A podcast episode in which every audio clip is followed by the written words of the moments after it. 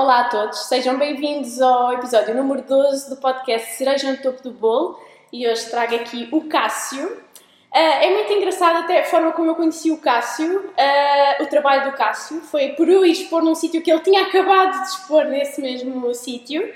Eu vou falar um bocadinho aqui, porque eu faço um trabalho de casa, não é? Eu vou, eu vou estudar e tudo mais, eu faço uma pequena introdução para quem não te conhece conhecer um bocadinho mais. O Cássio é um artista visual, nascido no Brasil, certo? Certo. Uh, trabalha técnicas analógicas e digitais, as analógicas com diversos médios e técnicas, explorando a poética da linguagem visual, criando uma poética em que predomina a relação onírica entre o ser humano, a fauna e a flora.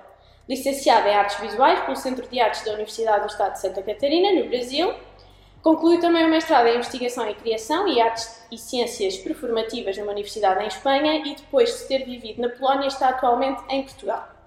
Também li que tens um processo multidisciplinar e que trabalhas muito de imagens uh, retiradas de livros de botânica, história natural, manuais variados, banda desenhada, internet, anúncios, jornais, revistas e fotografias de família. Uh, encontrei dito, inclusive, por ti mesmo, ao combiná-las, estas imagens começam a existir num novo contexto, um território imbuído de uma certa teatralidade, onde uma memória emocional e pessoal emerge como um fio condutor comum. Já trabalhaste várias vezes com a galeria Underdogs, com o Vince, certo? Sim. Um, e és recentemente representado pela Galeria Internacional This Is Not a White Cube, que é aliás o espaço em que estamos agora. Uh, antes de mais, e isto depois então vai mesmo tornar-se muito mais descontraído, porque isto foi uma introdução para quem não te conhece, não é? Uh, quero que me digas quem é o Cássio. Acho difícil. Bom, eu, eu, quero agradecer ao convite para estar aqui contigo, para participar. Eu gosto imenso do teu trabalho e aliás o que está aqui é do Cássio. Sim. Esse, é, esse é o trabalho mais recente, né? logo vamos falar dele, mas assim, quem é o Cássio? É difícil falar do meu trabalho, do meu processo, sem falar um pouco da minha vida pessoal, da minha experiência Exatamente, pessoal. porque é muito teu, É não muito é? meu. das tuas experiências. Sim, é muito isso. Eu não consigo separar a minha vivência pessoal do meu trabalho artístico. Claro. né? Até porque meu trabalho artístico e a arte na minha vida que me deram estrutura para poder caminhar. Né? É, bom, eu pois desenho é, desde que eu me lembro, né? Mas assim, ah, eu sempre gostei muito de ler. Eu sempre gostei muito de escrever também. Então, ah, além de desenhar, eu sempre escrevia, escrevia poesias, escrevia versos, versos para os professores na, na, sala, na sala de aula. Quando eu tinha sete anos, oito anos, estava aí a aprender a escrever e já escrevia coisinhas, jogava, fazia desenhinhos, dava aos professores. E eu via que isso me, ah, me fazia feliz, não? Sim, sim. Me, fazia, me sentia bem fazendo isso. É, Eu tive E uma infância- idade, mais ou eu menos? tinha assim já 8, 9 anos na Exato. escola. Era- Era o que me- a minha mente acalmava quando eu fazia essas coisas, né? Exato. Plá- Plásticas, né? E, assim, meu pai é militar. Meu pai foi cabo da, da aeronáutica no Brasil, lá quando eu nasci, né? Eh, logo depois ele foi desligado da- das Forças Armadas e fomos viver com meu avô. Eu, eu, minha mãe e meu pai. Meu pai ele é, dizer, afrodescendente, né? e minha mãe é de uma família tradicional eh, do interior de São Paulo. Né? Meu avô ele tinha terras e, gado, então ele é, trabalhava com uma, eles vendiam leite com uma cooperativa de leite. Cooperativa faz laticínios, queijos, essas coisas. Era uma família que tinha posses, né? Sim, sim. Então, quando meu pai é, é, depois se relacionou com a minha mãe, casou tudo mais, é, ele sempre sofreu essa discriminação da própria família, né, da minha mãe e tal. Então, ele decidiu sair, desligou-se da, da, da aeronáutica e foi para o interior de São Paulo, no sítio do meu avô, que era o pai dele, Ok. né, que são todos, é, são todos é, é pretos, né? Gente. É a família do meu pai. Sim, sim, sim. É, pois aí fui viver, eu tinha um, dois anos, vivemos com esse meu avô e a minha avó. Mas tu estavas com quem? Com o teu pai? Eu, meu pai e minha mãe. Tu e teu pai? tua Sim, minha mãe largou tudo na cidade dela, largou a família, foi, a- foi com meu pai. E eles foram pro, viver num, num sítio que se diz, é, pois é um pedaço de terra com uma casinha de pau a pique. Não sei se sabe, o que é pau Ah, eu acho que sei, mas, mas diz-me na mesma, que eu não tenho a certeza se Tá. que o que eu tenho em mente é. É assim, pau a pique é uma casa que é feita de bambu, Uhum. bambu tra- trançado, né? Sim, sim, e joga-se o barro Sim, e depois cobre-se com palha. incrível. É isso. Pois é, é E tu lembras dessa casa? eu lembro dessa casa. da nossa casa. Foi... Meu avô tocava, ele era, ele tocava acordeon, tinha tinha uma, uma- uma- um violão, assim, Uhum. Violão e tal. E aí meu avô e minha avó, meu avô Manuel e minha avó Osória, eles, eles é, pois minha avó Osória é minha madrinha, né? Pois é, todos os filhos estavam com eles aí. Meu avô plantava laranja, plantava feijão, Tudo se fazia naquele Se fazia naquele- pedaço de terra. é, digamos aquele pedaço de terra, né? Lu- Não tinha luz elétrica, era lamparina, a óleo assim, né? Os colchão na cama era colchão que era ah, recheado com palha, Pois todas essas duas experiências acabam por ser muito marcantes e muito evidentes depois no proce- sim. Sim. Então, esse, esse, esse- essa coisa de trabalhar com tecido, que já vamos falar tal, né? Bem, muito tá aí também, o cheiro do tecido, o cheiro Exatamente. né, do barro, daquela, daquela vivência, né? E foi, assim, foram momentos muito felizes, assim, muito livres, natureza, né? Eu fiquei, eu fiquei, morei é, quatro anos ali, três, quatro anos. Sim. Depois fomos, é, pois, meu pai saiu e foi pro- mudou-se para outras cidades até que estabilizou no, no Rio de Janeiro. Eu, E pai foi e minha mãe. ficaste durante quanto tempo? Aí no Rio de Janeiro eu fiquei até os, os 10 anos, em Angra dos Reis. Meu pai foi- começou a trabalhar na usina nuclear lá. E pois e aí eu nasceu a minha irmã depois de, de um tempo que estávamos aí, minha minha irmã nasceu. Ok. Chegou a minha irmã. E pois aí meu pai era uma pessoa ah, complicada, né, muito autoritário. Vivíamos na, na época da dita- da ditadura militar no Brasil, né, nos anos, anos 70. Eu nasci em 72, então estamos vivendo todo aquele processo da ditadura militar no Brasil. No, meio, no meio da ditadura, né, no final já, mas no meio. E pois eh, meu pai era uma pessoa super autoritária, difícil de, de, de conviver, né? Muito rígido, e tive uma educação assim, bastante difícil. Ok. Então na arte, a arte era onde eu soltava e podia ser eu mesmo. Não precisava estar cumprindo regras, eh, disciplinas. Né? E terá sido por causa disso, ou seja, desse teu contexto um bocado conservador que tu não segues arte depois? Acho que sim, Pois, eu acho que tem tudo a ver. sim, sim, sim, sim. Eu, eh, pois, e, inclusive no meu trabalho, quando eu coloco eh, arquétipos masculinos, no assim, da guerra, por exemplo, armas ou o tanque de guerra, eu acho que tem muito a ver com esse momento. Não só o momento que eu vivi eh, histórico, que era a ditadura, mas também eh, essa questão da repressão, da força que tem esse arquétipo masculino, né? Exatamente, exatamente. no trabalho. Né? É isso, assim. Minha infância foi assim. Os momentos que eu depois que eu ficava muito bem é quando eu saía nas férias para casa da minha avó já, porque minha avó já tinha, ah, pois as coisas já estavam mais calmas para casa da minha avó em Guaratinguetá, mãe da minha mãe, Ok. né? E ela, pois eu tenho uma adoração por ela assim incrível, assim, porque ela foi todo o meu suporte. Uhum. Depois, meus pais se separaram, eu tinha 10 anos, e minha mãe acabou voltando para Guaratinguetá. E depois nessa altura tu voltaste também com, com ela? Eu voltei, voltou eu, minha mãe e a minha irmã. Ok. São minhas irmãs, irmãos. minhas Ah, irmãs. Nas- nas- no- logo pro final da separação nasceu mais uma irmã. Ok, ok. Então tenho duas irmãs e. Então isso tá- essa essa vivência familiar está muito relacionada com o meu trabalho. A infância é muito presente no meu trabalho, Uhum. não é? E, e depois, portanto, tens 10 anos quando isso acontece e depois quando é que voltas a sair desse contexto? Porque depois vais estudar novamente, não é? Sim, sim. Olha, eu falo pra você. Foi assim, porque eu comecei a trabalhar muito cedo, já meus pais se separaram, eu fui, fui viver com a minha avó. A minha mãe não tinha experiência nenhuma, então minha mãe ela teve que procurar trabalho do que podia. E eu tive que. A preocupação da minha família é sempre essa, assim: ah, como vamos educar esse menino? Porque minha avó também era separada. Também tinha separado do meu avô. Uau, E- isso é incrível tendo em conta a idade, que- Sim. que ou seja, a geração que eu estou a visualizar é Sim. ótimo também haver essa coragem. Sim, aqui, as mulheres da minha família são muito fortes. Pois, estou a ver que sim. São mulheres muito fortes e muito decididas. Né, E não aceitam. Menos do que elas merecem, na Sim, verdade. claro, é o que deve ser. Que é o que é o que deve deve ser. ser. Mas numa sociedade super eh, machista, Conservadora. conservadora, é, deve ser muito difícil. Então são muitas, assim, são muito valentes, né? E eu sempre as admirei assim, não? E eu era o único menino, tinha um primo só, mais velho que eu, e meu apelido era, era Nenê. Caramba. Ah. menino, minha avó adorava. Pois assim, mas sempre assim, eu sempre tinha que ir à igreja, assim, duas vezes por semana. Minhas tias me pegavam pela mão, me levavam para a igreja. Eu, aos fins de semana tinham algo que chamava oratório, que estávamos com os, os freis, monges, Uhum. num colégio. Passávamos o fim de semana no colégio jogando bola e fazendo, assim, estudando catecismo. Sim, sim, sim, sim.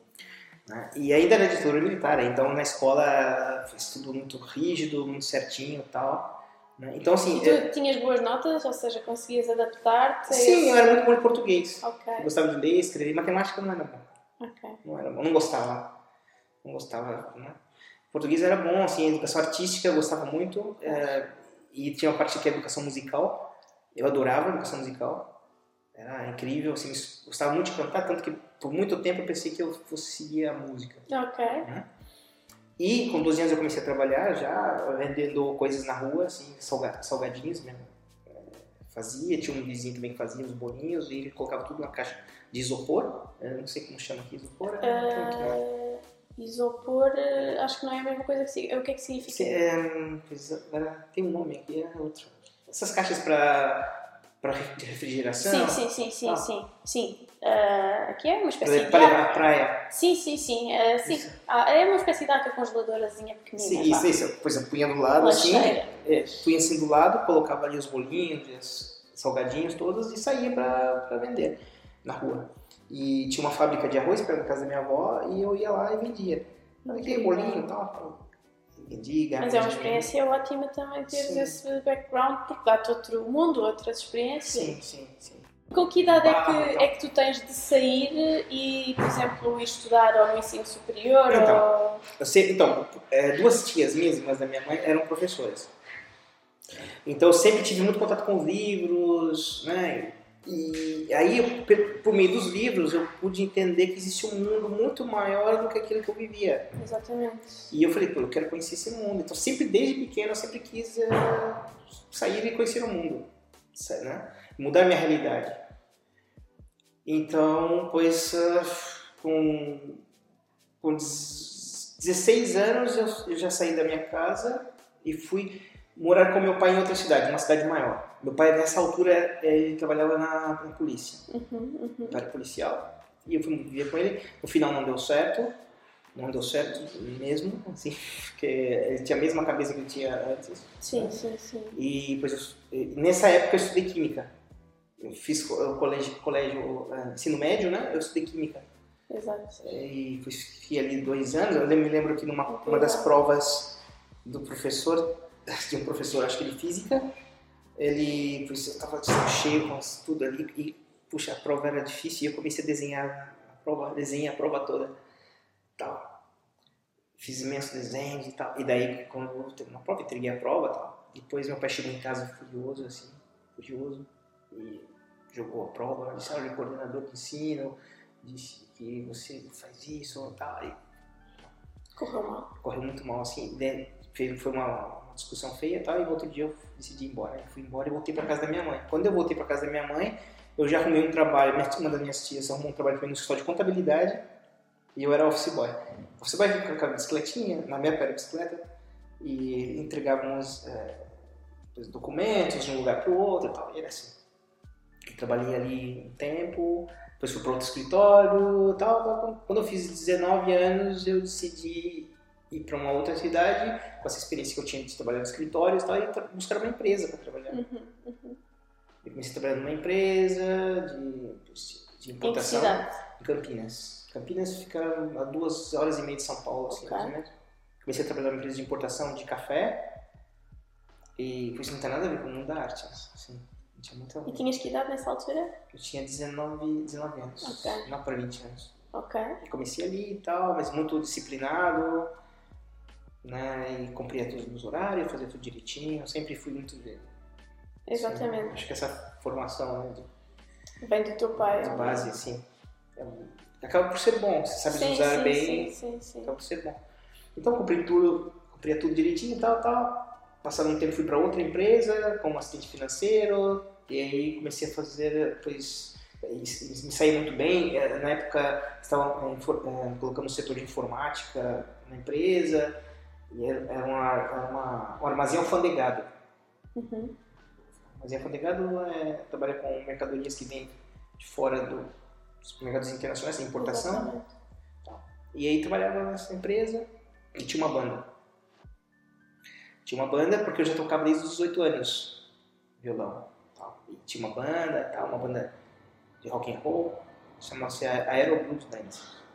Sim. E os fins de semana a gente tocava nos bares, eu fazia os cartazes e saía colando na rua os cartazes e tal. E eu gostava imenso de fazer os cartazes e tal. E também gostava muito de estar ali na banda, tocando, cantando à frente. Me sentia muito, muito bem. Né? Concretizado né? também. Sim, empoderado. Momento, né? sim, sim, sim.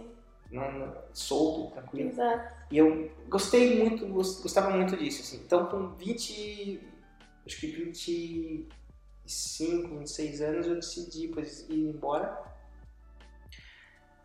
Porque queria seguir o mundo da arte, da música, e fui para o sul do Brasil. Fui para o sul do Brasil. Conheci a mãe da minha primeira filha, uhum. e depois vivemos aí no sul, seis meses. Ficamos juntos seis meses e, e não deu certo. Deu Mas deu para fazer uma criança. Sim, deu. a Ana. É, pois, e aí eu prestei faculdade de música, não entrei. E logo depois prestei artes visuais. Mas, mas tu depois ainda estudaste economia. Sim, ah, antes, nessa época da, da, do, do, armaz, do armazém alfandegário já estudava. Já estudavas economia. Sim, exatamente. estudava administração. Exatamente, ok. Estudava administração. Mas, portanto, é depois desse relacionamento que tu tens no Sul e tudo mais que vais e ingressas não em música, mas em artes visuais. Em artes visuais, sim. Porque eu vi que a, a, o mundo da música era muito rígido para mim. Exatamente.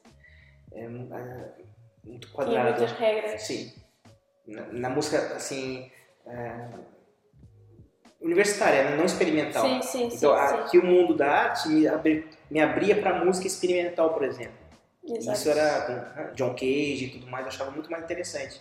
Eu estudei, entrei na, na faculdade de artes e. Tinhas que idade? tinha 29. Pronto, que é para eu me ir situando na, nas datas e as pessoas também. Isso.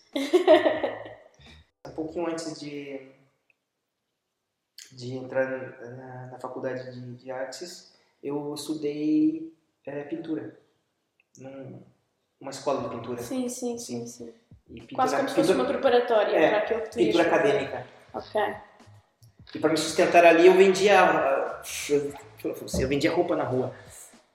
Eu tinha uma amiga que tinha é uma. É interessante falar disso, porque uma coisa que muitos artistas, isto. Nós temos vários tipos de espectadores, digamos claro. assim. Nós temos pessoas que podem ser um colecionador que assiste a este podcast, uhum. nós temos jovens artistas que querem ingressar no mundo da arte e não sabem bem como, ou que estão a ter muitas dificuldades e pensam só isto acontece a mim, não é? Uhum. Só me acontece a mim. Claro. Mas a verdade é que isto é um mundo feito de dificuldades e que todos nós temos os nossos pontos altos e pontos baixos e que tu passaste por muito até, sim, sim, até chegar sim. ao patamar que estás agora e que desejas ainda mais, não é? Sim, claro. Sim, portanto, e portanto, nessa altura que estavas uh, uh, na preparatória, digamos, uhum. a estudar uhum. pintura, tu vendias roupa. Vendia roupa, sim, tinha uma, uma banca na praia. Assim, primeiro eu vendia roupa na rua. Exato. Entende? E assim, é, eu, então é, eu vendia, tinha uma bolsa e andava assim 20, 30, 40 quilômetros por dia, assim. E de, quando... de porta em porta, dizendo, olha, tenho roupas de, de mulher. Tem roupas aqui, tem calças. Mas depois há um momento em que começas a vender obras, pinturas? Então, tem, tem. tem sim, eu comecei a vender roupas e tal, tal. É, porque uma, uma amiga minha da escola tinha uma irmã que tinha uma confecção. Sim. Então eu pegava roupa e saía vendendo. E eu me, mantinha com isso. E tinha a comissão disso, não é? Sim, sim. Tinha comissão nisso. Uh, pois daí chegou um tempo que saiu uma oportunidade de ter uma banca mesmo assim na fixa da praia, uma praia muito conhecida em Florianópolis, Joaquina. E pois eu vou pôr roupa para vender lá, não? E coloquei por as roupas, só que ventava, e voava roupa, e chovia, Ai, nossa, que loucura. E daí eu falei, não, isso aqui não dá pra vender aqui, é difícil e tal, vou ter que buscar alguma coisa que As pessoas todas vendiam camisetas, era uma feirinha assim, tá, uma feira. Sabes que eu também já fiz uma feira de rua e realmente a parte da chuva. Sim, ó. E aí, pois, eu, tenho que, eu tinha que encontrar algo que fosse original, que não fosse a mesma coisa. Então eu falei, ah, vou pintar aqui umas, umas madeiras, assim, uns caixas, uns baús, pátina, fiz um curso de pátina, de pátinas. Comecei a pintar as madeiras, só que a madeira demorava muito para secar. Sim, sim, sim, e às vezes grudava areia, uma confusão. E depois, daí eu falei assim, vou ter que buscar um material que fosse interessante para trabalhar. E eu encontrei a cerâmica. Então eu começava a comprar cerâmica e pintava cerâmicas. E vendiam imenso. Ok. super bem, estava super bem pintando as peças cerâmicas. Aí eu falei, vou pintar melhor, quero pintar melhor, então vou fazer um curso de pintura. Aí fiz esse curso de pintura, comecei a pintar telas, cópias a óleo, estilo clássico. Tal. E eu pintava e levava para para vender. E assim as pessoas é, compravam muito, porque tinha muito turista estrangeiro e ia tal, e eu comecei a vender muito.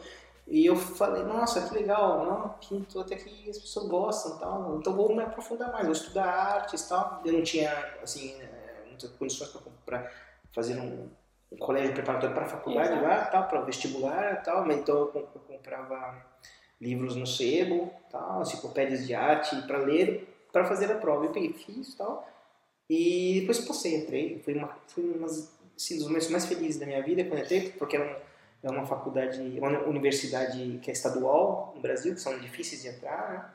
No Brasil tem essa separação, assim, as, as particulares privadas uh, geralmente são as pessoas que vêm da escola pública que conseguem acesso e as uh, estaduais e federais geralmente são pessoas que vêm mais preparadas porque, estudaram uh, em escolas particulares, são uma, uma elite acede aos, ao ensino gratuito de qualidade, enquanto outro grupo. Né? E isso está se revertendo de uns anos para cá por causa da política de cotas. Uhum, né? uhum. Política de cotas que tem a cota social, a cota racial, né? Uh, e isso funciona muito bem. Uau. Muda a realidade do Grande país. fácil, conseguiste, é uma vitória quando conseguiste Sim, quando eu entrei na faculdade, então foi, foi algo assim, sim, muito sim, importante. Sim, assim. sim, E aí, aí meu mundo mudou, assim, porque eu comecei a estudar arte contemporânea, participei de um grupo de pesquisa, é, entrei como bolsista de investigação, pesquisa em artes. E era esse o teu trabalho, além de estudar, não é? Sim, era, meu trabalho. bolsista isso, de investigação. Isso, e fui deixando pouco a pouco a banca, essa Exatamente. parte de trabalho, comecei a, a, me aprofundar no mundo da, da arte, arte contemporânea. Né? E comecei a produzir meus, meus primeiros vídeos, performances. Por acaso, isso é outra pergunta que eu tenho, que é como é que tu ganhaste esse interesse pela arte mais performativa e de vídeo? Que acaba por ser performativa também, mas é em vídeo, Sim. não é? Uh, porque há a performance ao vivo e a performance sem. Foi muito pela admiração. Admirava... Eu também gosto muito, apesar de não ter feito muita coisa. Eu. Um, pois comecei a estudar um artista que me chamou muita atenção, que era Joseph Beuys, uhum. então, alemão. E, assim, a, a vida, a biografia dos, dos artistas sempre me interessou bastante. Então, assim, uh, essa história. Acho que tem, tem, a ver com isso deste podcast também, é conhecer essas entranhas então, dos artistas. É um pouco isso. É, eu, eu li é, sobre ele um pouco e é, pois é um, um artista que era ativista também e a história dele é um pouco mística até porque ele, é, ele foi é, ele, acho que foi ele trabalhava no rádio, uhum. na parte do rádio do avião, na Força Aérea Alemã, uhum. na Segunda Guerra, o Luftwaffe. Um avião que ele estava caiu na Crimeia. Diz a lenda que ele foi encontrado por nativos aí e foi envolvido com mel e feltro. E depois quando ele saiu disso, desse estado, ele como é, houve um renascimento dele. Então ele volta para a Alemanha e tudo mais com essa história e se torna artista. Vamos dizer assim, resumindo, né? Sim, resumindo, claro, claro, claro. resumindo, é, porque ele teve um, um, trabalho muito próximo do Rudolf Steiner é, da antroposofia, é, essa, essa ideia de unidade com a natureza e tudo mais, a materialidade, a força da matéria E ele começa a fazer trabalhos com mel, com feltro, com, com é, ouro. Tem umas performances dele que são incríveis, assim. Tem, tem um trabalho dele que é como explicar uma obra de arte a uma lebre morta. Assim, que ele se cobre de mel e de folhas de ouro, assim, coisa assim, e começa a andar pela galeria segurando uma lebre morta. Assim, tem toda uma questão política, assim, impressionante. Eu achei isso brutal. Me to tocou Onde é que mesmo. viste essa performance? Pois, nos livros, né? Pois. Nos livros. Dá mesmo vontade de hum, ver, ver aí vídeos. Sim, acho que deve ter vídeos. Deve ter vídeos, sim. acho que pesquisar no YouTube de repente sim, tem. sim, sim. Não sei. É que eu já vi um, eu quando andei a pesquisar, a investigar-te, Uhum. vi um vídeo no YouTube que é- tem uma cabeça de coelho. Ah, sim, sim. Eu andei a ver o máximo que havia Claro. de ti e eu encontrei. Claro, claro. Tem um vídeo, sim. Esse vídeo foi, eu fiz na Polônia. Eu estava na Polônia no inverno polaco. Porque me interessa essa questão dessa. é, quando você sai dessa superfície, que é dessa casca corpórea, vamos dizer assim, e acessa um outro espaço, né? Um espaço interior, vamos dizer assim. Uhum. Então a máscara serve muito para isso, assim. A máscara ela te lança para um outro lugar, Camufla. aquilo que, que tu és. Sim, Sim, sim, sim. mas te joga para um outro lugar. Exatamente, para um outro universo. Um que é outro um universo. universo muito do teu trabalho. Sim. Ah, de- a parte mais destas obras, não é? Quando eu Sim. digo isso, é, está totalmente relacionado. Sim, sim. Esse, esse trabalho do, do coelho, da le- é, Que acaba por ser também uma lebre, não é? sim, sim, eu, eu, eu fui exposto na no centro, no cultu- centro cultural Monte Hermoso, no País Ok. Basco, que a faculdade que eu fiz é, de artes é, cênicas, dizer Performativas. performativas, foi no País Basco. Eu Exatamente. tive contato. Então, podemos- Exato, vamos então Certo, fazer podemos- um pulo É, para as pessoas podemos voltar na faculdade, né? Voltar na faculdade. Exato. Então, eu comecei a estudar contemporânea, o Joseph Beuys foi uma pessoa que foi é, um artista que me influenciou bastante no começo, né? e estudávamos assim, arte relacional, que era uma, pois, é, uma arte que no seu contexto gera, geral, de, maneira mais,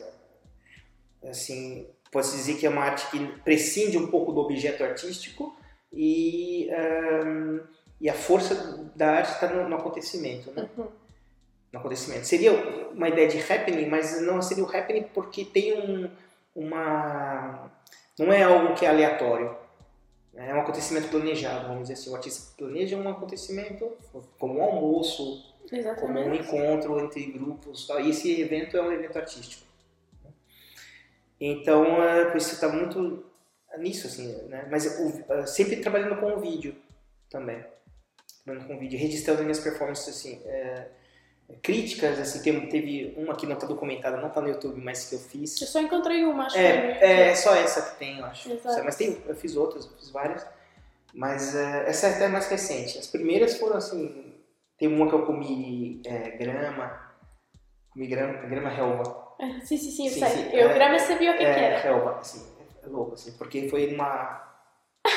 Foi numa, numa aula, a professora foi de história, pois, é, nos fez uma crítica um pouco pesada, achei que foi um pouco demais. Sim, e, sim, sim.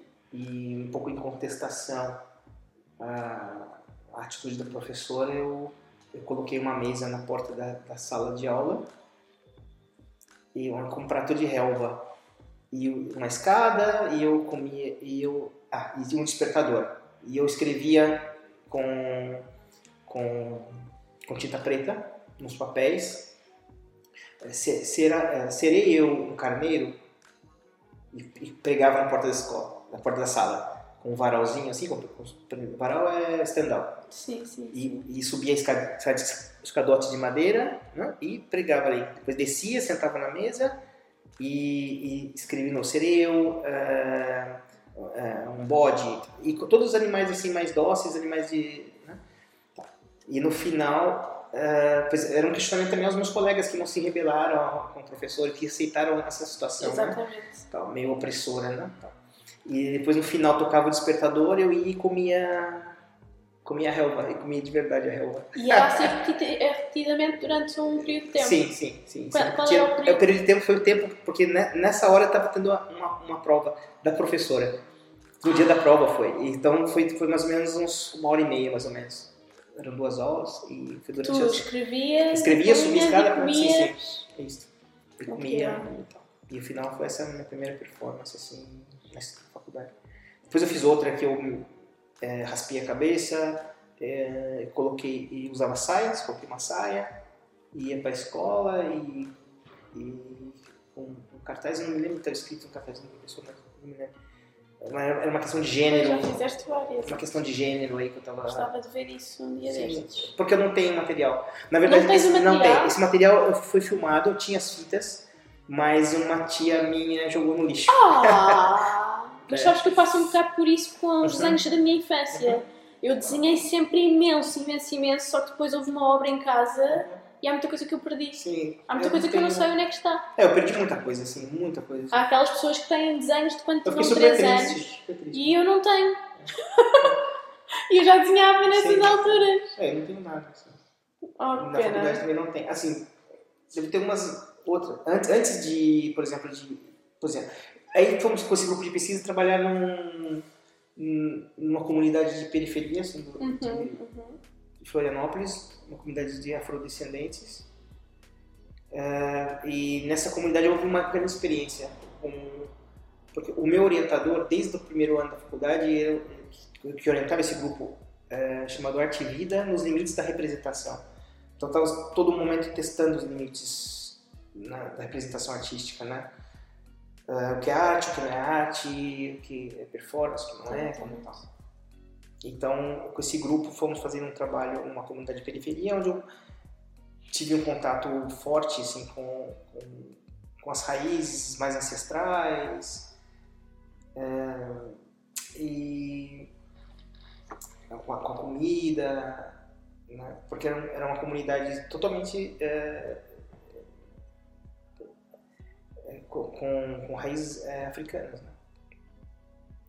É, um antepassado direto dos meninos da, da Sabes que comunidade. sinto que este episódio vai acabar e eu vou querer que como continues a contar cada detalhe aí dentro. Tá bem? Porque há tanta coisa que eu sinto que tens. Então, Isto devia ser três episódios. Não é, cara, é difícil, é difícil. Não, não, eu- assim, Devia ser. tre- É que tu tens Sim, muito sim. sumo. Há pessoas que Não sei, é- ainda é- assim a experiência é mais curta. Tu tens muito sumo Sim. aí dentro. eu me perco assim nas. Não, não, não, coisas, mas eu estou a adorar. Acho que, estás, coisas. acho, que estás, acho que estás ótimo e até é difícil para as pessoas não entenderem se tu não fores fazer. eh, É, são tantas coisas que é difícil até coordenar e. Não é, mas estou- a adorar, só que Sim. dá vontade de ter mais uns episódios contigo. Não, pode me chamar, pode chamar isso. se, se as pessoas estão, vão opinar o É, mesmo. exato, mas vamos ver o que é as pessoas dizem sobre isto também. Sim, sim. Mas, mas exato, estavas a dizer que isso ainda é naquele período que estás a estudar arte contemporânea. Isso, arte contemporânea, só que agora mais direcionado a uma comunidade, né, Exatamente. periferia. Então faz- é, esse meu professor trabalhava com com barro, com cerâmica, né, fazia cerâmica. Então construímos um forno gigante, forno de cerâmica super grande para queimar as peças e tal, de cerâmica. Então, fizemos um trabalho forte aqui nessa, comunidade, onde eu tive a oportunidade de experimentar com esse grupo de pessoas a minha visão criativa. Não só a partir, não só do grupo de pesquisa, mas o que eu achava Uhum, pessoalmente o que devia, que devia ser proposto. exatamente. Então ali com esse grupo, pois eh, tem um vídeo que eu até posso te mostrar que é interessante, que eu tenho até hoje, um vídeo interessante que é fiz um projeto chamado Histórias em Saquinhos, Uhum. um, um guinho, assim, a, a ideia de histórias em quadrinhos, que são as bandas desenhadas no Brasil, se diz histórias em quadrinhos Sim, sim, sim. que eu li muito durante a minha infância e minha adolescência, onde eh, havia duas comunidades na, em Florianópolis, uma chamada uh, Isbatuel Cunha, que é essa que eu, trabalhei, que era no Rio Tavares, chamava, e outra no Rio Vermelho. E eram comunidades distantes, eram, uh, Florianópolis é uma ilha, então cada comunidade dessa pois, vivia num ponto da, diferente da ilha. A comunidade do Rio Vermelho é uma comunidade ah, ah, pois de nativos ali açorianos Uhum. e que tinham ah, uma forte ah, cultura da mandioca Uhum, mandioca. uhum, uhum. da farinha de mandioca, bolo de mandioca. Então eles tinham ali ah, os moinhos para moer a mandioca e tal, e eram colocados nos, nos saquinhos de papel, Ok. bem específicos e tal. E eu fui nessa- comunidade, me integrei a essa comunidade, conheci o processo, com um grupo de pesquisa nessa época tal, e eu falei, ah, aqui tem alguma coisa. Então eu peguei os saquinhos todos tal, levei para essa outra comunidade de Rio Tavares. Tal. É, não, me engano, desculpa, não peguei isso aqui. Eu vi que tinha os saquinhos ali, não peguei. Ok. Eu vi que ali tinha uma, uma potência para ser trabalhada, que era é, plástica, não que era esses saquinhos de papel. Então eu voltei à comunidade do Rio Tavares, onde eu trabalhava com, com esses meninos e meninas, e nessa comunidade fizemos ali um, uh, trabalhamos a desconstrução da poesia. Sim, sim. Trabalhamos poesia, uh, pois, Manuel de Barros, que é um poeta, Drummond, com, esses, com esses meninos e meninas, trabalhamos. e tu tens um vídeo disso? Eu tenho algumas fotos e vídeos. Então, no Instagram tem uma foto. Ok. No Instagram okay. tem. desconstruímos a, a, a, a poesia e, re, re, e, e íamos reconstruindo com as palavras, aqueles elementos de, de, cada um da sua maneira, né? E, e a partir daí foram, os meninos foram fazendo frases, escrevendo e fizemos um vídeo.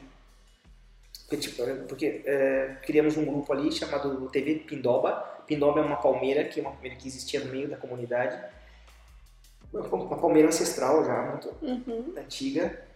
E essa palmeira, pois deu nome a TV Pindoba porque o grupo de pesquisa tinha, tinha equipamento para filmagem, para registro né, dos trabalhos dos estudantes acadêmicos que iam para a faculdade. Né, e eu achei que, que uh, a comunidade devia ter acesso a, essa, esse material, uhum. esses equipamentos, e que eles deviam se filmar.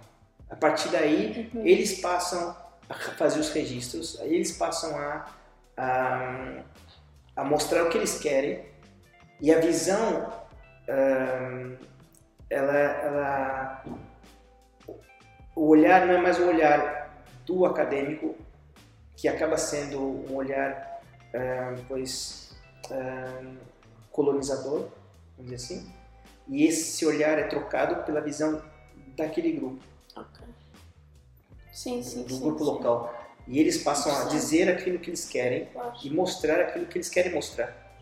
Então a gente inverte o sentido da pesquisa aí é, subverte a pesquisa e eles começam a se filmar, eles montam um grupo e, e dão o nome do grupo de TV Pindoba, que é Exato. homenagem à Palmeira. Mas tu, durante essa, essa investigação, uhum. tu continuavas a, a, fazer o curso em si? Sim, o curso normal, o curso, o com todas as matérias, pintura, desenho, vídeo, Mas já não ias vender para aqui e para ali, já não estavas tão focado nisso, estavas não, focado Não, estava focado nesse processo. Exatamente. Terminando as histórias em saquinhos. E aí filmamos, fizemos um vídeo uh, com a TV Pindoba, onde eles falam os seus versos. Tal. Esse vídeo foi levado para outra comunidade da, onde fazia as farinhas de mandioca, tal, que era no Rio, uh, Rio Vermelho. Rio sim, Vermelho. sim, sim. E esses meninos que viviam nessa comunidade, a partir do vídeo dos outros meninos do outro lugar, é, começam a fazer desenhos nos saquinhos, que eram para colocar a farinha de mandioca. Ok. Tal. E daí o que acontece é que depois fazemos. É, depois juntamos o vídeo, fazemos uma instalação no Museu de Arte Santa Catarina, uh, o Museu Cruz de Souza, Palácio Cruz de Souza, no centro de Florianópolis, muito bonito. Fazemos ali uma exposição, onde tem uma instalação minha que é o vídeo dos meninos do Rio Tavares recitando as poesias e um stand-up com os saquinhos, com os ah, desenhos de todos os outros. E as duas comunidades são convidadas a participar desse, dessa exposição da abertura, mas onde eles se encontram. Exato. Então era, essa foi a proposta ah, muito instalação arte. Muito mais voltado para uma arte funcional, né? Da convivência entre as pessoas do que um objeto. É... Aí está aquilo que estavas a mencionar, que não era bem um happening, mas que estava relacionado. Isso. Sim, sim, sim, sim, tá. sim. E daí com esse muito processo de trabalho e tal, eu é, pus meu professor e orientador, José Luiz Kinsler, eu vou falar que é o nome dele, porque sim, é uma pessoa sim, importante para mim. Claro, claro. Ele, é, pois havia feito doutorado no país, doutoramento, doutorado no País Vasco. Ele volta, quando ele tinha voltado pro, pro Brasil, foi no mesmo ano que eu entrei, então a gente se encontrou aí, fizemos todo esse trabalho e depois de um tempo, é, pois é, professores do País Vasco, da Universidade do País Vasco, é, pois vão ao Brasil e me conhecem e me convidam a fazer um intercâmbio. Exatamente. Sim. E vais para lá. Sim, aí eu vou para lá. Eu tô com acho que 33 anos, mais ou menos. Ok, ok. Já no final da faculdade, acho que no último semestre. E, e lá, por exemplo, ou seja, continuavas com uma bolsa, continuavas a trabalhar nesse registro? Sim. Ok. Sim. continuava ligado à universidade. Exatamente, exatamente. E depois estás lá quanto tempo País Fiquei-? Eu fiquei no intercâmbio, eu fiquei seis meses e foi durante o intercâmbio que eu conheci a minha companheira. Que Estás tá- até hoje? Que, estuda, que estou até hoje. Que estudava artes também. Ok. Restauro. Uau. Área de E restauro. qual era a nacionalidade? Qual é a nacionalidade Então, dela? ela, ela é polaca. Polonesa. Ah, por isso é que depois vais para a Polónia também. Tá, E. Depois eu volto ao Brasil e termino, faço meu trabalho de conclusão de curso da faculdade, onde eu apresento esse, ah, esse, esse, esse projeto, a tese, onde eu ponho tudo no papel, escrevo a tese, sobre esse processo de trabalho na comunidade com arte. Exatamente. E foi muito bem, aceito e tal. E depois daí eu volto pra Guaratinguetá, pra casa da minha mãe. Ah, ainda antes da Polónia ainda Sim, sim, eu termino tudo e vou pra Guaratinguetá.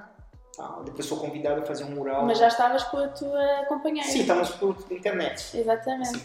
Mas era algo assim, muito ainda. hum, Vamos dizer assim. Não dizer superficial, porque não era superficial, mas assim, era algo que não, não havia um. Vamos dizer assim. Pô, Era, por internet. E na Sim, minha sim, geração, não. Pois, isso não, é, não Claro, era real. Eu sei que hoje é real. Hoje, puxa, tem gente que. Né? Mas é a minha filha Ana mesmo, ela namora. conservar anos. isso, não é? Sim, anos com mas pela internet, né?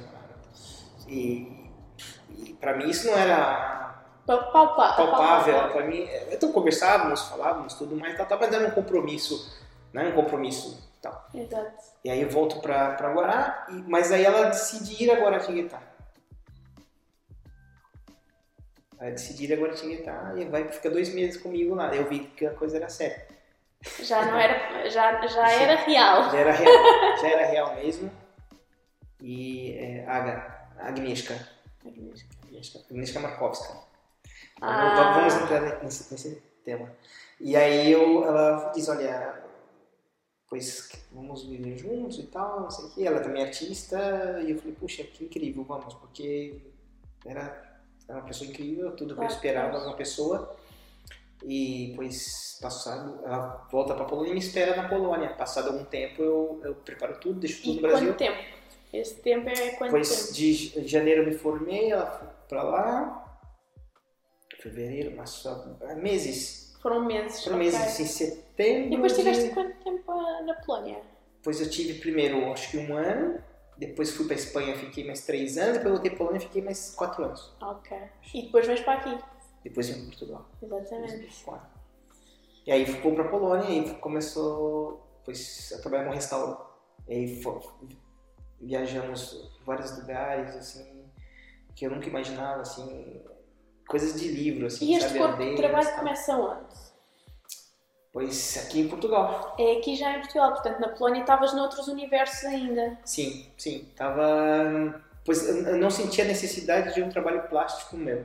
Exato, de Porque eu ainda tava, é, de autor, porque eu ainda estava muito nessa ideia da, da ação, da performance, e eu estava muito Exatamente. contra eh, a mercantilização do trabalho. né? Então, quando eu fui para fazer, quando eu estava no País Vasco, fazendo a minha, eu comecei o doutoramento em, em artes, eh, artes de ciências do espetáculo, que é artes performativas, performance e tal, eh, porque eu tinha me matriculado para arte, investigação e criação em arte. Tanto que são dois, dois mestrados que eu fiz lá. Exato. E como não teve Bolonha e não saía esse de artes né, pura e dura tal, eu fiz o performance em teatro. E aí me abriu um outro universo, porque eu comecei a estudar arte, o teatro a partir do teatro pós-dramático, que, não- que é outra coisa, deixa a narração de lado e, e dá muito mais ênfase à questão plástica e visual do processo e do trabalho em si. E, e eu falei, olha, que incrível isso aqui. E- havia os diretores que eu, que eu gostei muito do, do resultado final do trabalho, que é o Bob Wilson, Ah, que sim, é, sim, Robert Wilson é incrível, os trabalhos, eu achei fenomenal, e juntava música também, juntava, é muito é, é, transdisciplinar, vamos dizer assim, né? É, Então eu achei fantástico, O Bob Wilson não é aquele. Porque às tantas eu, Uhum. por causa do meu part-time, eu também trabalhei vários realizadores e tudo mais. Trabalha muito a luz, luz-sombra. sim, sim, Exatamente. muito, muito, muito. É que há ali uns efeitos Sim, espetaculares. sim, incrível. E As não é fácil fazer aquilo daquela Não, maneira. não, Aquilo é brilhante. Sim, plasticamente, assim, é, é- são muitas camadas, né? Pois. Vem isso do teatro, né? Muitas camadas que vão se colocando luz, o som, ah, os, os personagens, os atores e tal. E outro artista que eu achei incrível o trabalho foi o Tadeusz Kantor, Uhum. que é polaco.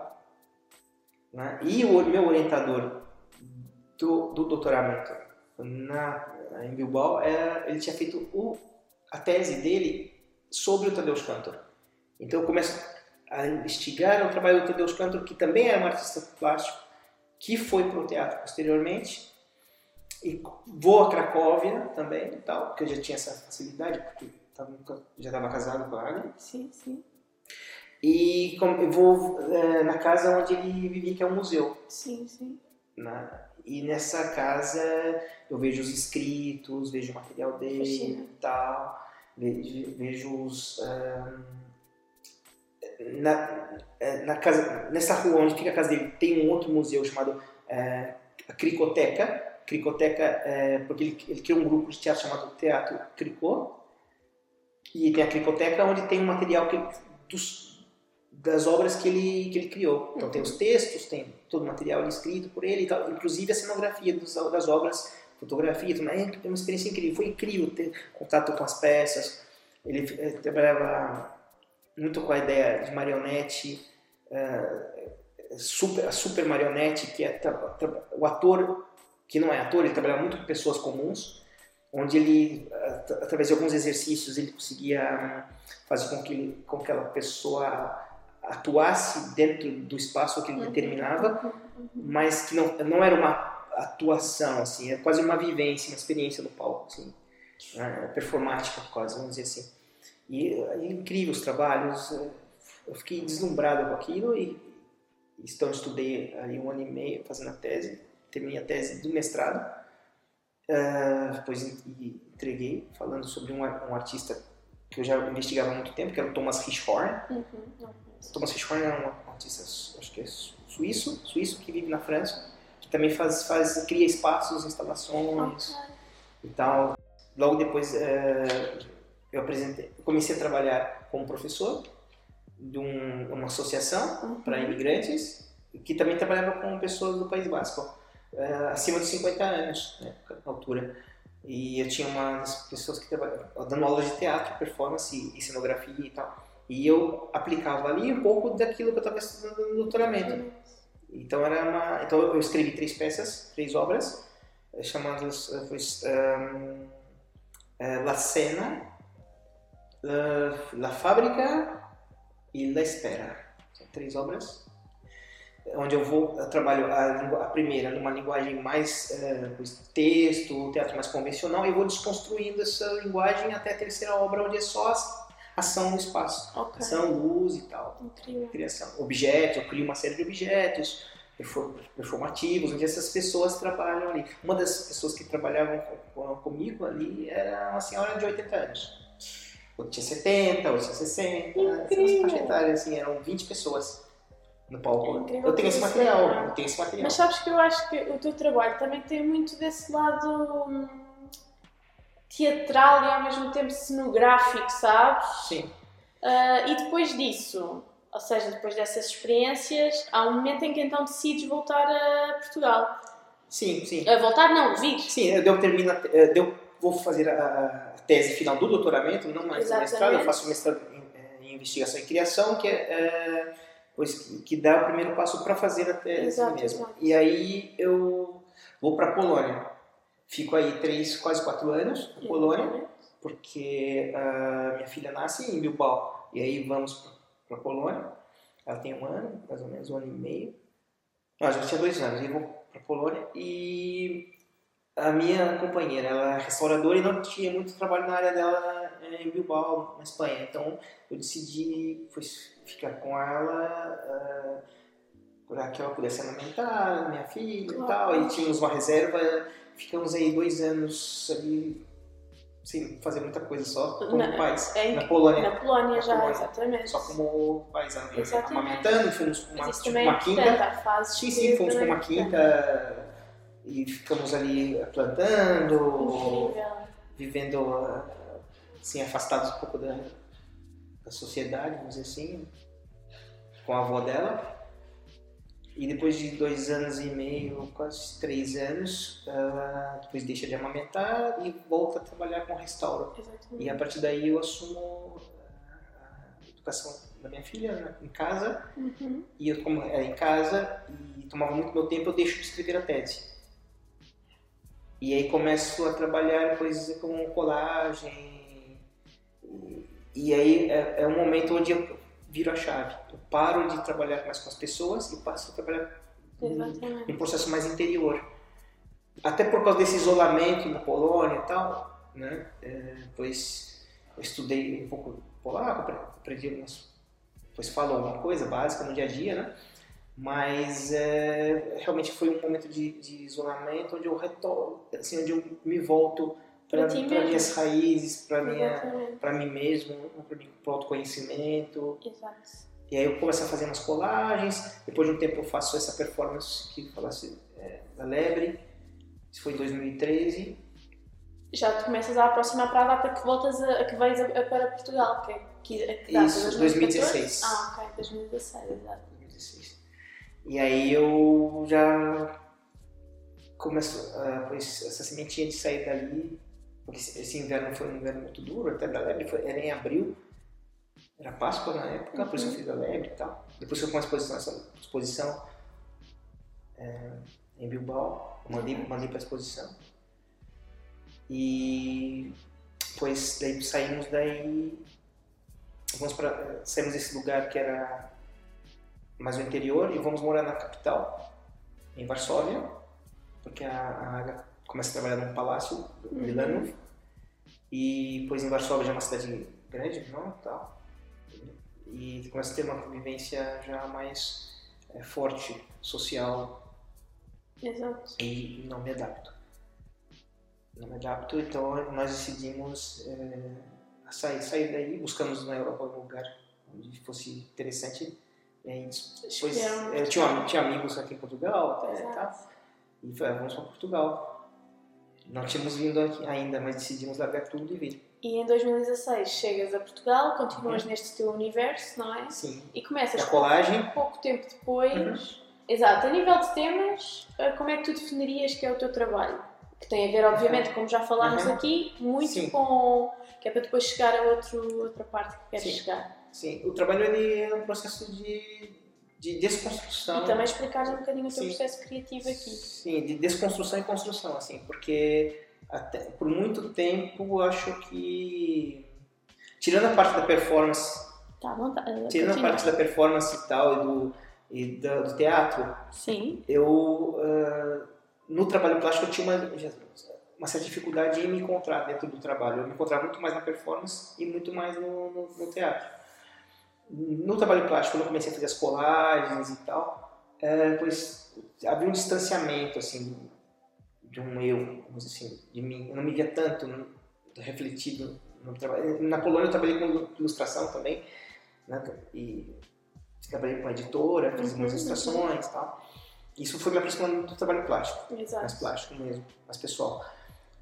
Quando eu cheguei aqui, fiz algumas, alguns trabalhos e comecei a, a fazer algumas coisas com algumas galerias aqui, com underdogs e tal. Era onde eu ainda queria chegar. Queria era que Uhum. explorasse um bocadinho mais então o teu processo. É, então, era isso, era colagem, não, eu- é, revistas, assim, pegava revistas, livros, sebos, vendas usados, tal. Eu gosto muito dessa, desse, desse universo, até acho que é por causa da minha infância com livros e tal. Isso me, é muito, eu gosto muito de cortar, colar E gosto muito desta mistura da fauna, da flora, Sim, também sim. com a infância por um Sim, lado, não é? sim. A parte mais da inocência, talvez. Sim, sim, sim. Apesar de que depois, mais tarde, ah, tiveste, portanto, chegas em 2016, mas em Uhum. 2019 tens uma exposição com a Underdogs. Sim, Ou ainda chegas a trabalhar antes com a Underdogs? Não, já chego a trabalhar desde Chegas a trabalhar- 2016. ok, sim. Chego, ok. chego já. Mas não representado por ela, ou Não, seja, não- vais trabalhando é, pontualmente é, com a Underdogs. Sim, eu nunca fui representado. Exato. Você começa a trabalhar com isso, co- colaborando e tal. E a questão da fauna, flora, né,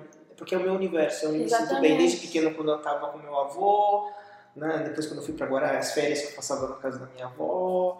eh, e, e eu vi, e depois quando eu fui para essa comunidade de periferia, lá já maior, na faculdade, Uhum. onde era muita natureza e tal, eu sentia sempre essa, essa, essa, essa essa ligação com a, natureza como uma, uma ligação que me fortalece. Então eu Entendeu? sinto um pouco isso. Isso, então acho que isso é. E- mas em 2019 expões para Underdogs e é mais sobre hum, a violência física e simbólica existente em zonas de conflito no Brasil. Isso, isso. Então, o que acontece muito é, é eu sair um pouco, é, o que aconteceu foi eu sair um pouco da ilustração e começar a arriscar mais a minha visão sobre o mundo, sobre as coisas. Em 2018, é, pois há, um, há, uma, há questões políticas muito importantes no Brasil, das eleições da extrema direita, né? Uhum, Subiu uhum. ao poder um presidente de extrema direita e movimentos, grupos de extrema direita, tal, né? E isso me incomodou bastante. Então eu eh, fiz esse primeiro trabalho que eh, tocava nessas questões. É muito interessante porque ainda assim foge um pouco de outras realidades que tu tocas aqui mais nestes trabalhos, não é? Ah, tem a ver e ao mesmo Uhum. tempo é um bocadinho mais Sim, fora. sim, é ali um objetivo muito concreto. Sim, tem Sim. um objetivo, nota-se tem um objetivo muito concreto. Sim, sim. Neste momento, estás a explorar outras coisas também muito interessantes e diferentes. Por exemplo, o tecido. Tu ainda não tinhas explorado antes, certo? Eu tinha Desta maneira. Dessa maneira, eu tinha tocado já em algumas. Na performance eu cheguei a fazer uma roupa. Eu fiz um trabalho com. com chama Homem Pijama, que era Sim, um sim. tecido de ursinhos, onde, eu me vestia de, se- dos pés à cabeça, tampava tudo assim, Uhum. numa, numa galeria, num evento que teve. E tinha um cordão umbilical assim, de tecido, onde as pessoas pegavam esse, e me guiavam, porque eu não via, estava tudo Uhum, fechado, né? Esse pijama assim, e as pessoas me guiavam e me levavam, me levavam pelo espaço. É uma performance que eu fiz, homem Sim, pijama, eu já tinha feito sim. Eu também fazia umas camisetas, umas coisas assim. Eu gostava do tecido, o tecido sempre foi importante para mim. Sim, Mas estavas não- a dizer que também te levava para o teu universo da infância, Da infância. cheiro, Isso, isso. tudo isso estava relacionado. isso, esse- essa questão do conforto, do, do aconchego, né? É, é um pouco isso, o tecido me traz. Eu tenho uma tia minha que é que costurava bastante, e isso também são memórias importantes. Também tenho um pouco. Sim. Você, você tem Da avó trabalhos assim? Acho Sim, sim, sim.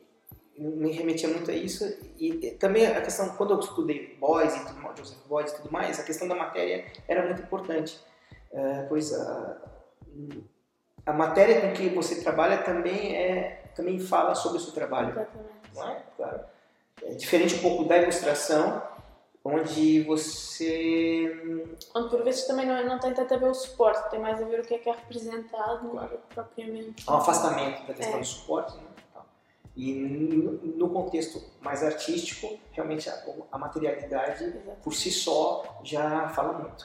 Né? E queres falar um bocadinho desta peça? Bom, essa peça que foi, eu me aventurei realmente a. E que também é maior.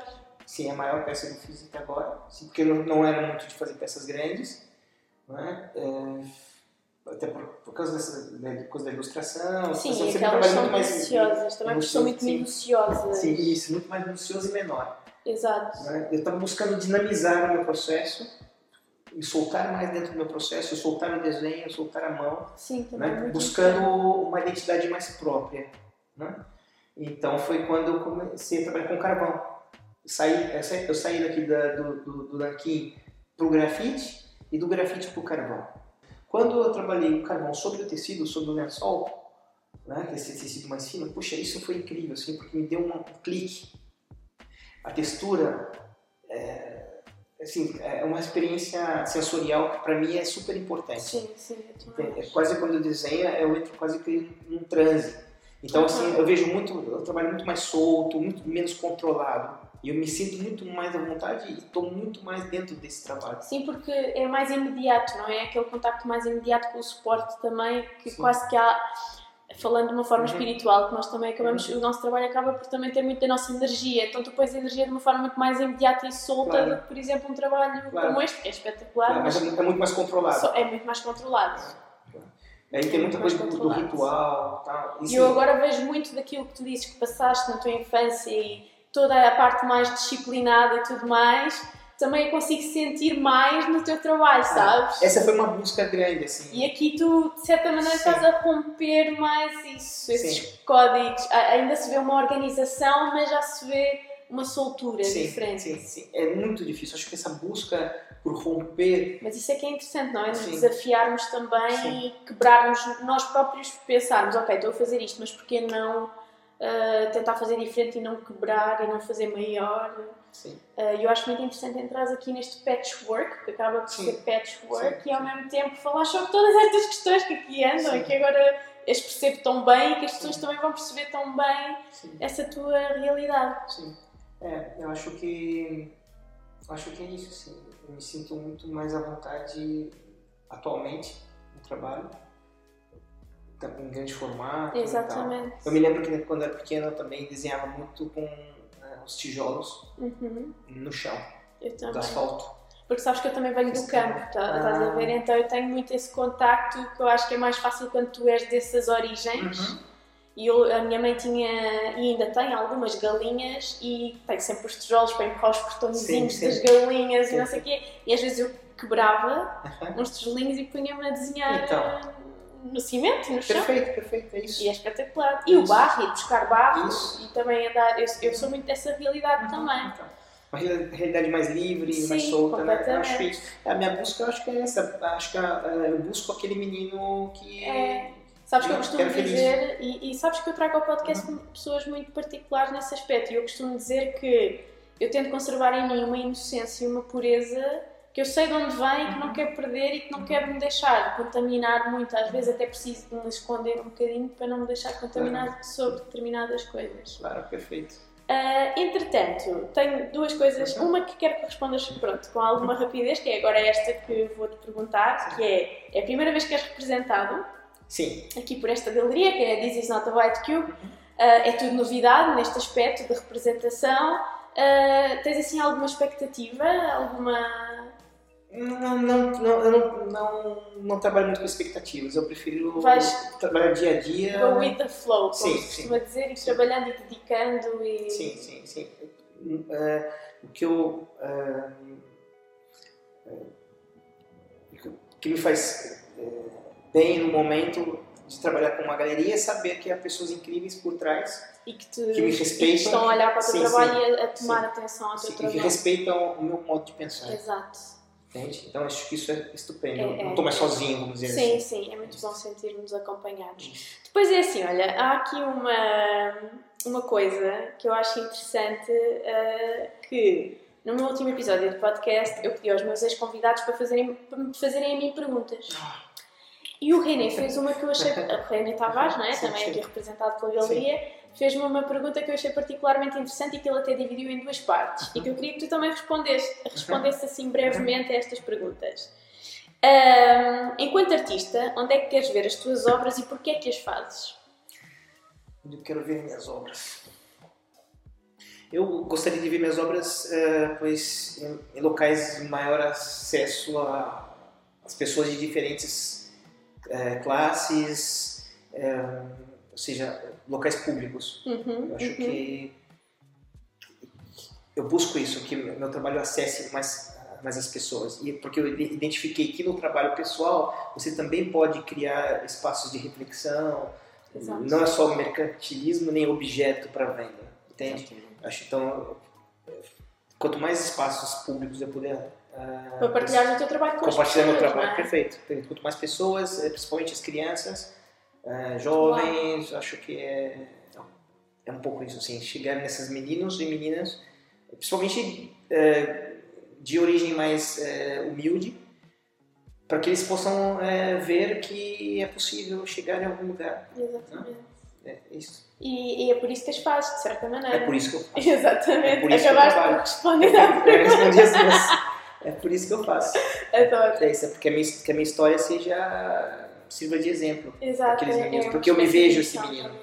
né, que na minha época não existia Exatamente. referências, eh, pessoas como eu, né, eh, na sociedade. Mostrar cá essa Zero. possibilidade, não é? Claro. E eu, a parte 2 é: somos tantos artistas no mundo, porque mais obras, mas que eu acho que estás a responder um bocadinho ainda assim.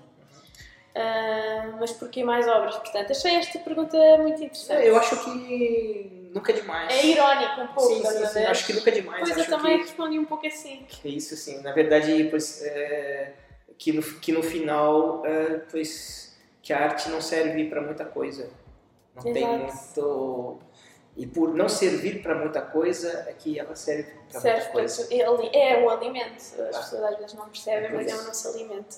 Ah, mais uma coisa sobre o teu trabalho que eu queria tocar ah, foi que, para além do trabalho que melhor conheço teu, em 2019 criaste um livro chamado, não sei se vou dizer bem, Sim, Amet e Chalaparta Encantada. isso, isso. Escreveste e ilustraste, certo? Sim, sim. sim. E hum, como é que surgiu a oportunidade? Gostaste da experiência? Ah, É que eu vi num site que é dos mais vendidos. a gente diz- hã? Eu vi num, num site qualquer que é dos mais vendidos. Sim, sim, sim. Ah, pois essa experiência foi interessante.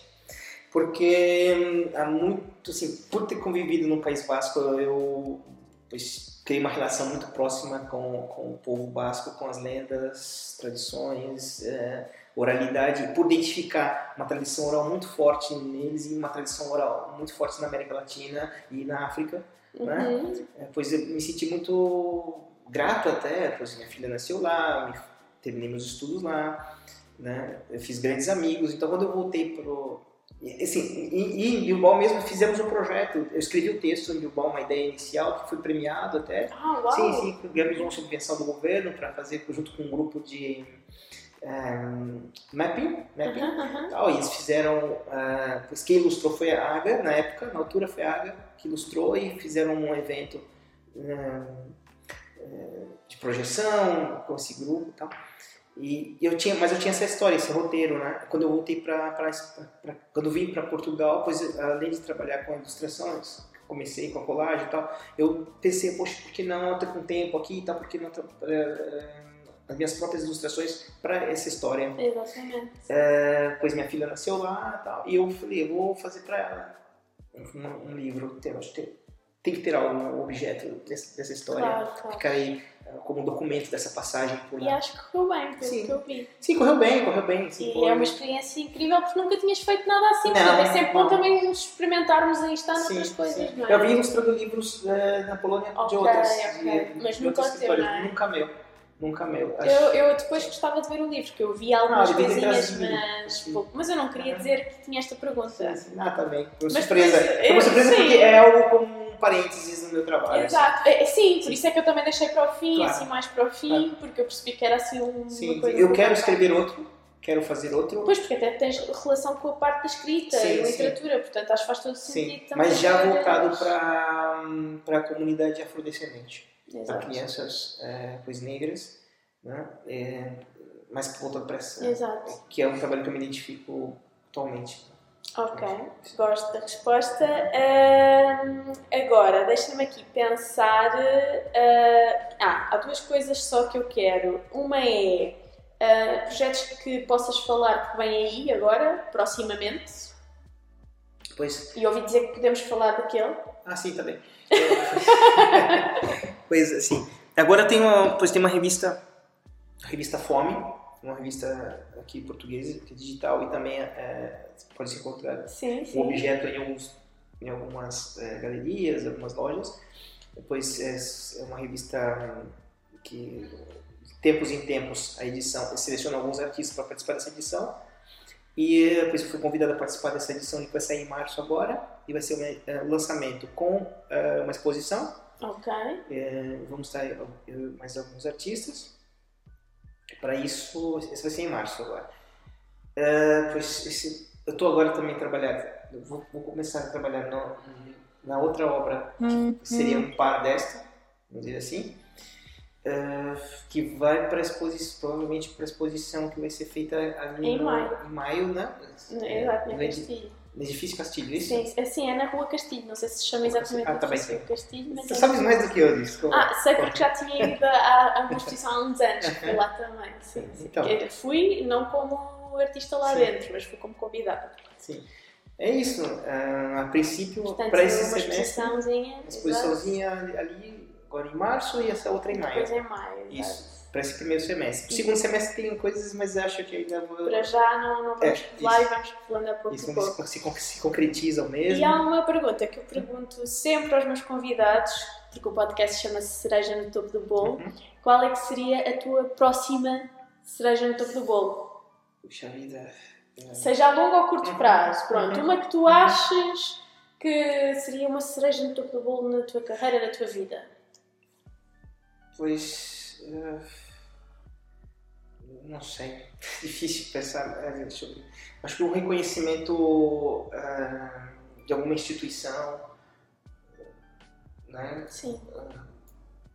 Pública seria até melhor, acho que assim, a pensar a longo prazo, lógico, mas isso, um projeto que, que, eu, que eu construa um projeto e que esse projeto tenha um reconhecimento público. Exatamente. Eu acho que, que, é, que seria importante, porque uhum. eu, é, eu tenho, eu quero deixar um legado aqui, quero deixar algo que seja importante para as pessoas, né? então, para que isso aconteça, é preciso que instituições públicas, é, pois abracem esses projetos futuros, incentivem né, e adquiram obras. É, seria cereja, super cereja. Super cereja. Não, e vai acontecer. Isto sim. aqui, o cereja no topo do bolo acontece. Sim, então, sim. Uh, portanto, vamos, vamos pensar que, que, sim. E tens assim algum conselho para jovens artistas ou pessoas que tenham acabado agora de sair da faculdade e gostavam de entrar neste universo? Pois eu acho que é importante praticar, uhum. trabalhar. E ter experiências várias, se calhar. Sim, é? sim, experiências múltiplas, mas é, praticar, trabalhar. Acho que. O trabalho e a dedicação. Sim, sim, acho que a leitura é importante. o conhecimento da história da arte é super importante. Acho que tudo isso vai te dar. Tem um... muita investigação Sim, também, investigação. prática. Vai dar um estofo para você ter um feedback sobre o seu trabalho, refletir, refletir e pensar sobre o seu trabalho. Exatamente. Mas eu acho que a prática é fundamental. Seja a prática de ateliê, seja a prática performática, a repetição, a repetição, a repetição, ela é fundamental para que você possa é, tirar as cascas que a sociedade te, vão te metendo, descascar essa cebola encontrar o núcleo, que vai ser o núcleo é, de força e motor criativo do teu trabalho, para te empurrar para frente. Acho que eu falaria uhum. isso. Sim, faz todo sentido, eu também concordo. Uh, das minhas perguntas uhum. está, acho que foi um ótimo episódio de podcast uhum. e agradeço-te imenso. Não sei se tens alguma coisa a acrescentar. Falámos de tanta coisa. Sim, falamos de muita coisa, às vezes fica um pouco confuso porque ah, não, minha mente é. Foi perfeito. Ela... Eu, eu, eu fui ouvinte uhum. e, e não é? Interagir contigo e para mim acho que está perfeito. Não, eu gosto imenso, assim, gosto imenso, gosto bastante.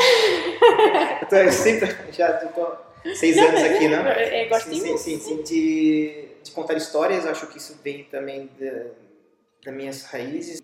O Cortázar falou uma coisa interessante sobre o conto na América Latina, uhum. a, a, oralidade. Acho que também, meus trabalhos também são um pouco disso, pequenas histórias contidas Sem nesse dúvida. espaço. Acho que isso é, é importante, diferente da, da, tradição europeia dos romances, né, daquelas coisas assim, é, o conto, é, o bate-papo, a conversa, a oralidade é importante. E foi um prazer participar aqui contigo. Obrigada, Cássio. Espero que vocês vão, eh, têm de investigar mais do Cássio além disto, porque acho que realmente o Cássio tem pano para mangas no que tem a ver com o teu trabalho, com a tua sabedoria, com o que tu estudaste. E por isso, obrigada por teres aceito Obrigado este eu. desafio. Graças. Espero que gostem e até ao próximo episódio.